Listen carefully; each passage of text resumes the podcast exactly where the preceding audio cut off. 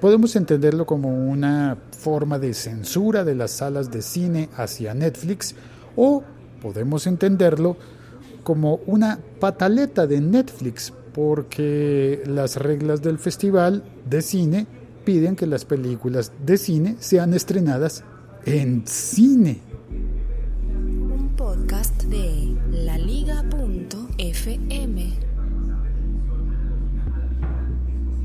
Soy Félix, arroba locutorco. Si oyes este podcast por primera vez, puedes suscribirte para oír próximos episodios y participar de las conversaciones tecnológicas. Emito este podcast, bueno, lo grabo y lo emito en directo, sin cortes comerciales ni nada de eso. Em, ocasionalmente aparece un comercial al comienzo o un comercial al final que hace parte del acuerdo que tengo para poder obtener el, hosting, para poder llegar a ti y almacenar los episodios en la nube para que puedas descargarlos cuando quieras. Eh, me tomo un café.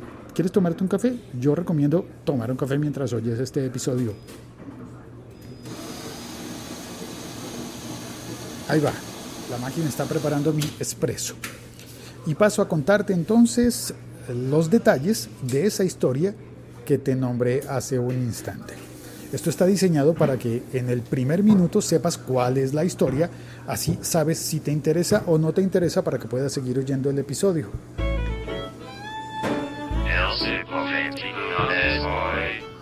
Pensando en los suscriptores, ¿no? Eh, ocasionalmente a uno le interesa más un tema que otro, me pasa a mí, y al comienzo del episodio intento que quede claro de qué vamos a hablar y si es de tu interés, porque si no te interesa, lo comprendo y puedes saltar al siguiente episodio en donde, o de otro podcast o lo que quieras. Eh, parte de la gracia de hacer podcast es aprovechar la libertad de estos formatos. Y bueno, comenzamos a hablar del el Festival de Cannes y de, de Cannes de Canes, digámoslo en español. Ay, las campanas de la iglesia. Me gusta cuando suenan en el podcast.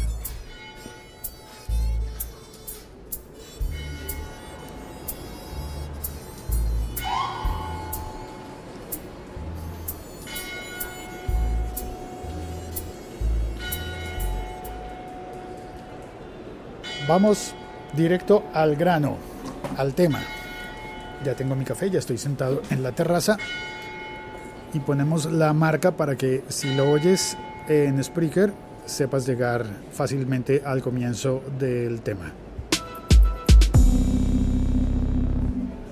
Netflix está concursando con dos películas en el Festival de Cine de Cannes.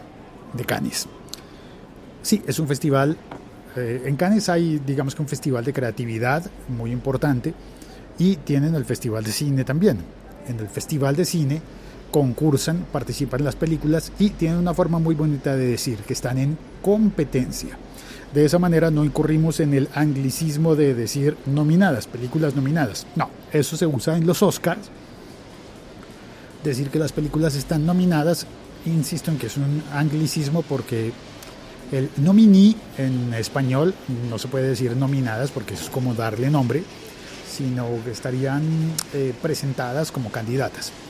En el Festival de Cannes se dice eh, en competencia, películas en competencia, eh, todas queriendo ganarse la palma de oro. Y hay diferentes categorías y bueno, digamos que es un festival y no, un, y no una gala de entrega de premios. En ese sentido, se parece y no se parece a los premios Oscar entregados en los Estados Unidos. En el Festival de Cannes para 2017, cuando se hace la versión número 70 del festival, hay dos películas producidas por Netflix que están en competencia. Esas películas son Okja y The Meyerowitz Stories. Yo no sé si pronuncié bien esa palabra. Meyerowitz así está escrito. La primera, Okja, em, se espera, se cree que es una película que tiene muy buenas posibilidades, es de Bong Joon-ho, un director coreano. Y participa en esa película Tilda Swinton, Paul Dano y Jake Willenhall. La segunda película, candidata, eh, que está en competencia en Cannes, producida por Netflix, es The Meyerowitz Stories, que es dirigida por Noah Baumbach. Y eh, en ella actúan Adam Sandler, Ben Stiller y Emma Thompson. Sí, yo sé, Adam Sandler y Ben Stiller.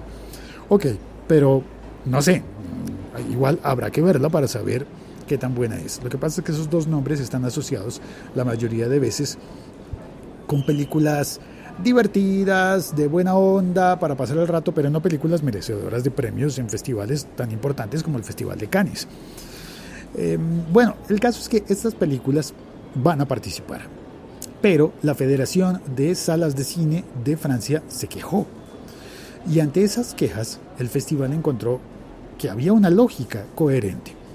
Así que modifican eh, y sus estatutos que es lo que argumenta Netflix, que sería una acción en su contra, porque mm, el Festival de Cannes pone que para el próximo año presentarán estas dos películas, está bien, está bien estas dos películas presentarán, eh, estarán en la competencia, pero para el próximo año, para el 2018, será norma que para presentarse al Festival de Cannes hay que estrenar las películas en salas de cine en Francia. Y a mí me parece como normal, ¿no? Como los estrenos, eh, para participar en el Oscar hay que estrenar las películas en Estados Unidos. Ahora, el truco está en que el Festival de Cannes pedirá que las películas sean estrenadas en cines, en salas de cine. Y Netflix no se estrena en salas de cine, se estrena en la sala de tu casa con la, con los, con la suscripción, eh, que a propósito eh, han celebrado eh, ya que tienen, llegaron a, llegaron a 100 millones de suscriptores pagos, los señores de Netflix.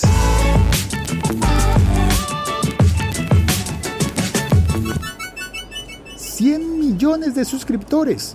Ahora, eso es mucho más que todas las salas de, cine que hay en Francia, ¿no? Pero el caso es que la ley será estrenar en una sala de cine.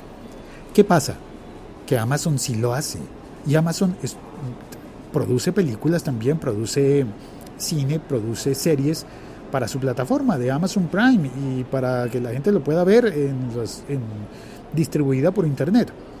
Pero Amazon ha accedido a estrenar sus películas. Al parecer el año pasado hubo al menos una película. En este momento se me escapa el dato, pero lo puedo buscar. Em, una película estrenada en salas de cines.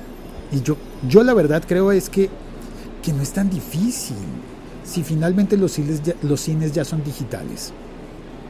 ¿Qué le cuesta a Netflix en lugar de pelear tanto eh, en lugar de declarar una persecución que le están cerrando las puertas, em, hacer unas funciones y poner sus películas también para las personas que no estén inscritas en, eh, en Netflix, pero que puedan ir a una sala de cine para ver las películas como se hace con los festivales, en muchos festivales. Los filmmakers, los realizadores, los cineastas estrenan sus películas aún sabiendo que no se van a llenar las salas para cumplir el requisito de poder participar en un festival.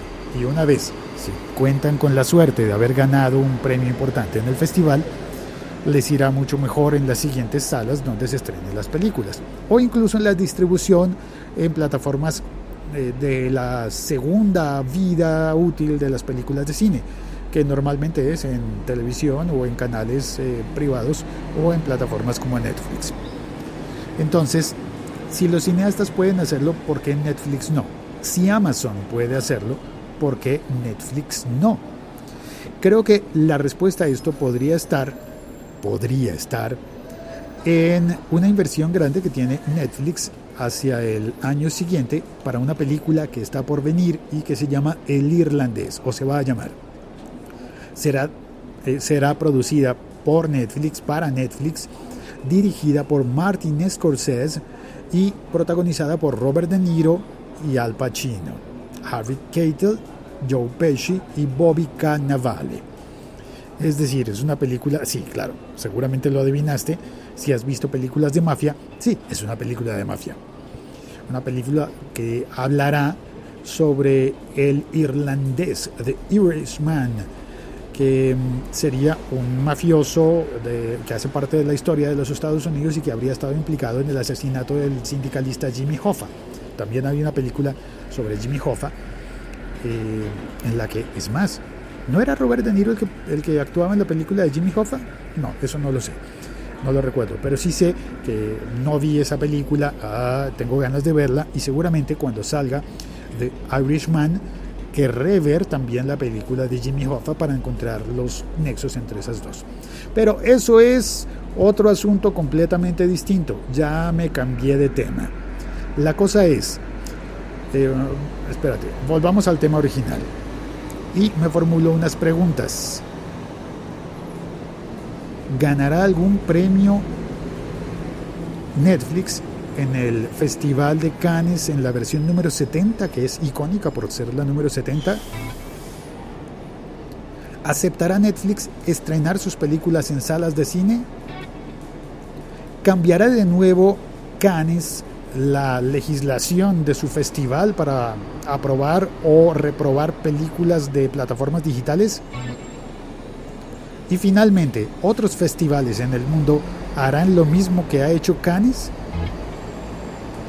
Esas son las preguntas que quedan eh, pendientes y tengo algo por añadir, pero eso será después de saludar a las personas que están en el chat.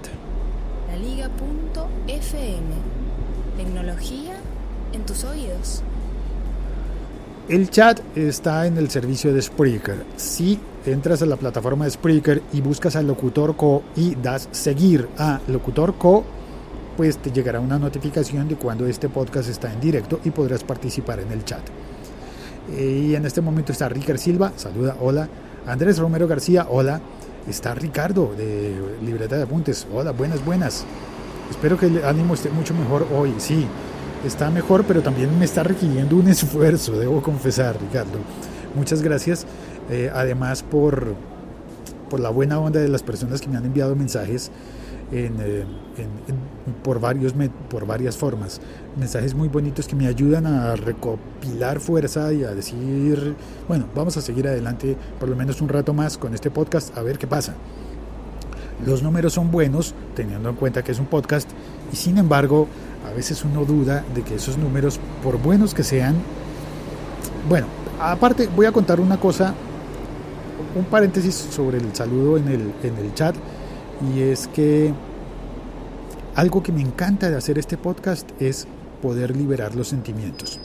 Admiro mucho a las personas que como a Joan Boluda, por ejemplo, estaba oyendo esta mañana su podcast y yo pensaba, ¿cómo hace para estar siempre alegre, siempre feliz, siempre contento y además siempre transmitirnos una imagen de que siempre todo en él es exitoso?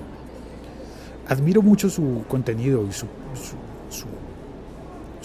sus planes de negocio, la forma como, como motiva a otros eh, empresarios eh, y emprendedores digitales.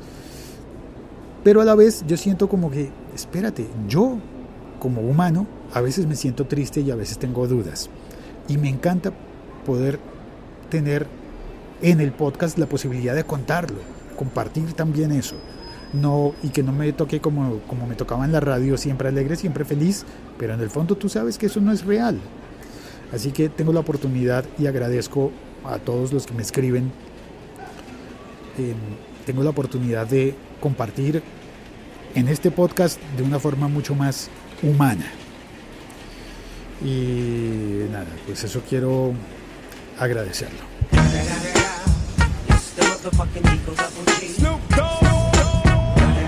Realmente creo que es bueno eso. Vale, continúo leyendo el chat. Ricker Silva me dice, creo que se puede argumentar a favor de ambos lados. Netflix, por supuesto, puede hacer acuerdos con salas para que proyecten sus películas. No sería difícil y seguirían arrasando en distintos festivales pero también me parece algo testarudo por parte de Cannes poner esa prohibición hoy, siglo XXI, aparentemente sin ninguna justificación, aparte de vetar a Netflix. Al menos dijeran su festival apoya salas de cines locales y por eso es necesaria la proyección. Es que es exactamente eso, eh, Ricker. que la nueva regla dice que las películas deben ser estrenadas en salas de cine en Francia.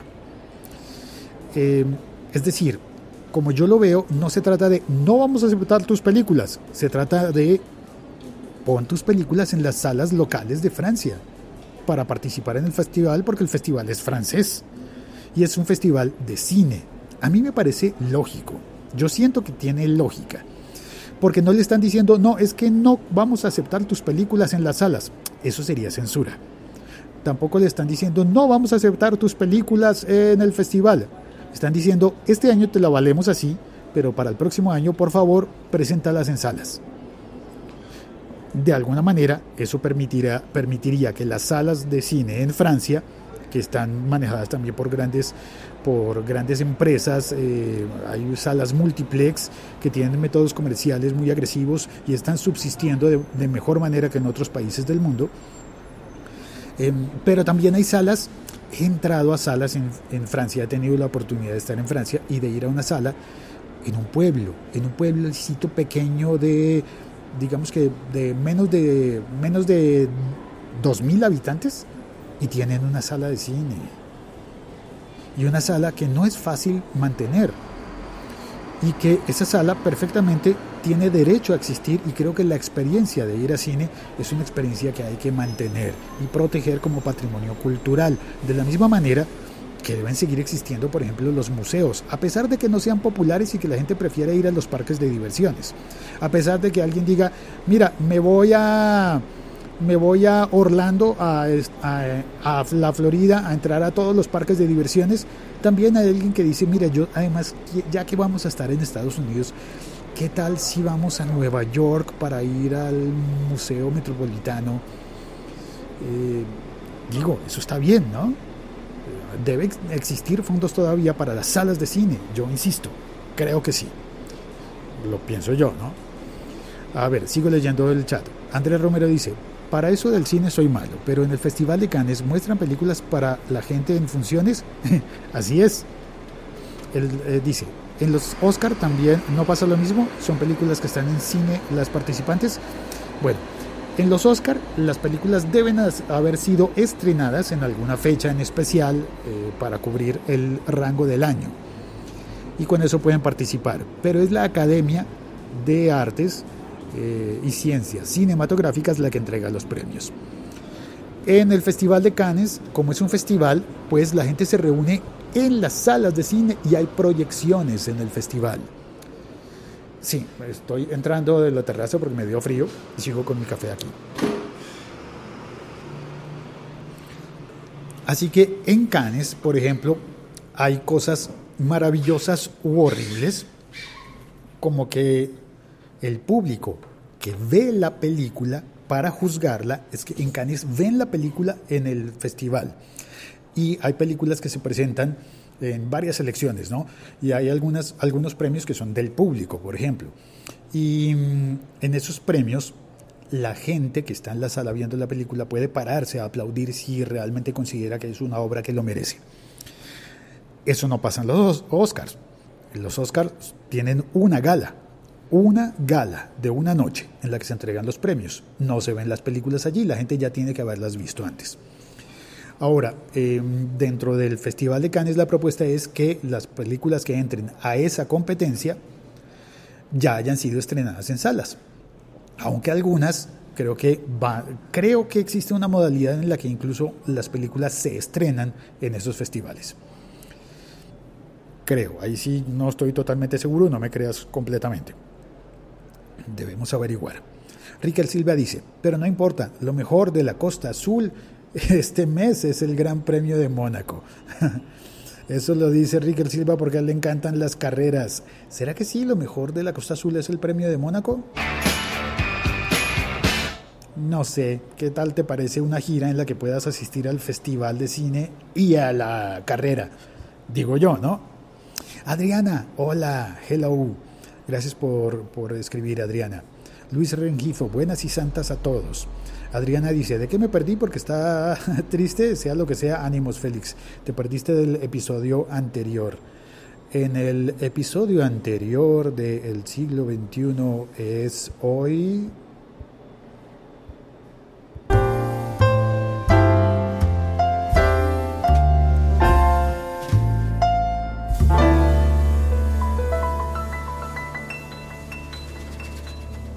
en el episodio anterior estuve hablando sobre el paro de taxistas en mi ciudad en contra de Uber. Y sabes qué? Esto, está relacionado con el episodio de hoy. Porque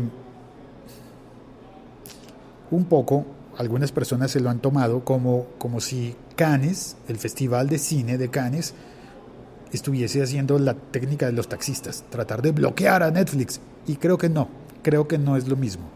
Creo que no lo está tratando de bloquear, sino de incorporar y mantener el componente importante de cine, de que el festival sea de cine, proyectado en salas de cine, aceptando películas diseñadas para plataformas digitales, pero pide que las exhiban en una sala de cine. Y a mí me parece lógico. Em, Ricardo dice, em, somos seres humanos con altas y bajas, el podcast debe ser reflejo de eso. Aprendemos de ambas circunstancias, gracias por compartir. Me integro al tema. El Consejo Audiovisual de Francia es un ejemplo para el mundo. De lo que se trata la decisión es de exigir una compensación a Netflix por darle acceso a sus audiencias. Ah, mira, no lo había pensado como compensación. Eh, digamos que tratar de que sea justo. Yo te dejo entrar al festival, pero a cambio déjame exhibir tus películas. Algo así, por el estilo. No creo haberlo entendido del todo bien, pero me acerco con eso. Luis Rengifo dice, la experiencia de ir a cine es fantástica, pero los costos son espantosos, están sobredimensionados. Sí, en nuestros países. Déjame contarte que en Francia existe, por ejemplo, un forfait un plan en el que, de hecho, hice un episodio eh, el año pasado sobre eso, un plan en el que te pagas una suscripción mensual o anual como en Netflix y tienes derecho a ir a ver todas las películas que quieras y entrar a la sala cuantas veces quieras. Ese sistema existe en Francia y no existe, por ejemplo, en mi país, en Colombia. Hay que pagar todas las veces y hay que pagarlo bastante caro. Claro, ¿cómo gana la sala de cine? Pues en que eh, si logra, si vende esos, eh, esos planes en el que por una mensualidad que es bastante baja, que cuesta lo mismo que una película, puedes conseguirla por el valor de una entrada de la película y tienes con eso derecho a entrar durante todo el mes, todas las veces que quieras. Gana que las salas están más llenas y además que uno se antoja de la comida, que no es barata, ¿no? No es nada barata la comida en los cines, pero eso Em, eh, Ricardo eh, Galán sigue eh, comentando. Ah, no, perdóname. Em, Luis Rengifo decía, la experiencia de ir al cine es fantástica. Ah, no, ya lo leí, sí, perdón. Ricardo, Ricardo dice, no es prohibiendo cómo se deben enfrentar los retos disruptivos, sino buscando cómo obtener un beneficio. Lo que está diciendo es, listo, compita, pero incluya, ah, perdón, no listo, compita de compadre. perdón, yo lo entendí así listo, compita de competir, entre, competir entre la competencia, pero incluya nuestro contenido y cultura en su parrilla. Esa debe ser la actitud. Ok, que Netflix también, em, también ayude a distribuir los contenidos del cine francés. Uf, qué bien, porque al menos en mi casa el Netflix tiene una preponderancia gringa increíble. La mayoría de los contenidos, estoy hablando de mucho más del 90%, son gringos y hay contenidos locales, contenidos latinoamericanos, hay muy pocos, hay menos películas argentinas de las que yo quisiera ver, muchísimas menos películas españolas de las que yo quisiera ver, algunas mexicanas, pero las que están mexicanas no son las de mi gusto porque son como las muy populares, eh, de, de chistes flojos y cosas así, no sé, yo quisiera ver otro tipo de cine mexicano, que sé que existe también, he, podido verlo eh, fuera de Netflix. Me encantaría ver cosas como, como temporada de patos, creo que no está en Netflix. Bueno, yo sé que es muy vieja, pero me gustaría verlas así. Y películas francesas, hay muy pocas en Netflix, demasiado pocas películas francesas en Netflix. Así que creo que Ricardo tiene razón. Ricker Silvia, ¿de dónde carajo sacas esos sonidos incidentales? Yo quiero, hombre, eh, eh hay que conseguirlos, ¿no? ¿Ya crees que te voy a decir dónde? Bueno, sí, te voy a decir. Toma nota. Mis sonidos incidentales salen, eh, los tomé de... No te lo voy a decir, no te lo voy a decir. Complementa a Ricker. ¿Y si las salas francesas o del festival proyectan las películas así sin más conectadas a Netflix, muy beligerante? No, no tienen que estar conectadas a Netflix. Creo que pueden hacer una copia especial para las salas me parece que es viable, fácil, que no es, no es tan loco y creo que se puede. Andrea Romero dice, no me parece que el cine en Bogotá sea costoso, la comida sí. Depende del día que vayas y al teatro que vayas, Andrés. Depende a qué teatro vayas y a qué sala de cine. No deberíamos decirle teatros, ¿no? El teatro es otro arte completamente diferente. José Luis Giraldo, hola Félix, feliz día. Gracias, José Luis. Muchas gracias. Además, José Luis me mandó un mensaje muy bonito ayer. Eh, y Ricardo eh, de Libreta de Apuntes dice, en Colombia, en lugar de, haber, de haberle impuesto un IVA que no podrían recaudar, deberían haberle exigido poner las series y películas colombianas a Netflix. Sí, en lugar de ponerle IVA al servicio de Internet, es decir, a que cada uno de los suscriptores de Netflix tengamos que, que pagar impuesto Netflix, eh, Ricardo, que sabe bastante de esas cosas, cree que podría haber sido una pedir una contraprestación al incluir contenidos colombianos y obtener el recaudo por otro lado. Vale, este episodio ha salido bastante largo. Eh, muchas gracias por oír el podcast El siglo XXI es hoy. Perdón por los por las cosas, perdón por la flaqueza, por por a veces ponerme demasiado meditabundo. ¿Existe la palabra? Sí, o ya me confundí porque hay un chiste al respecto. Pero bueno, eh, muchas gracias. Ah, Riquel Silva dice, tocó volver donde mi amigo músico a componer. Eh, bueno, está bien, voy a decirte una cosa que me parece justo, que me parece justa.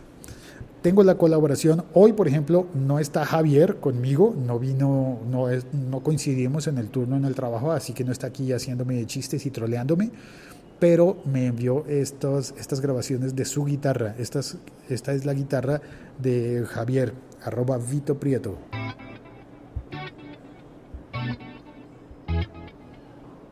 Gracias Javier por la guitarra. Eh, sala de cinema en pueblos de menos de 200 habitantes en Francia, me dice, me, me, cuenta, me cuentan, me cuenta mi mamá, menos de 200 habitantes en un pueblo y tiene su sala de cine. Y eso me parece bien. El chiste, eh, Andrea Romero me pregunta por el chiste. Sí, mira, el chiste es de... Eh, llegó un tipo una vez que venía muy meditabundo y cabizbajo. Y entonces... La Liga.fm. Tecnología en tus oídos. A mí no me salen bien los chistes. Me lo iba a inventar y no, no me salió. Voy a averiguar a ver si de pronto mañana te lo consigo. Chao, cuelgo.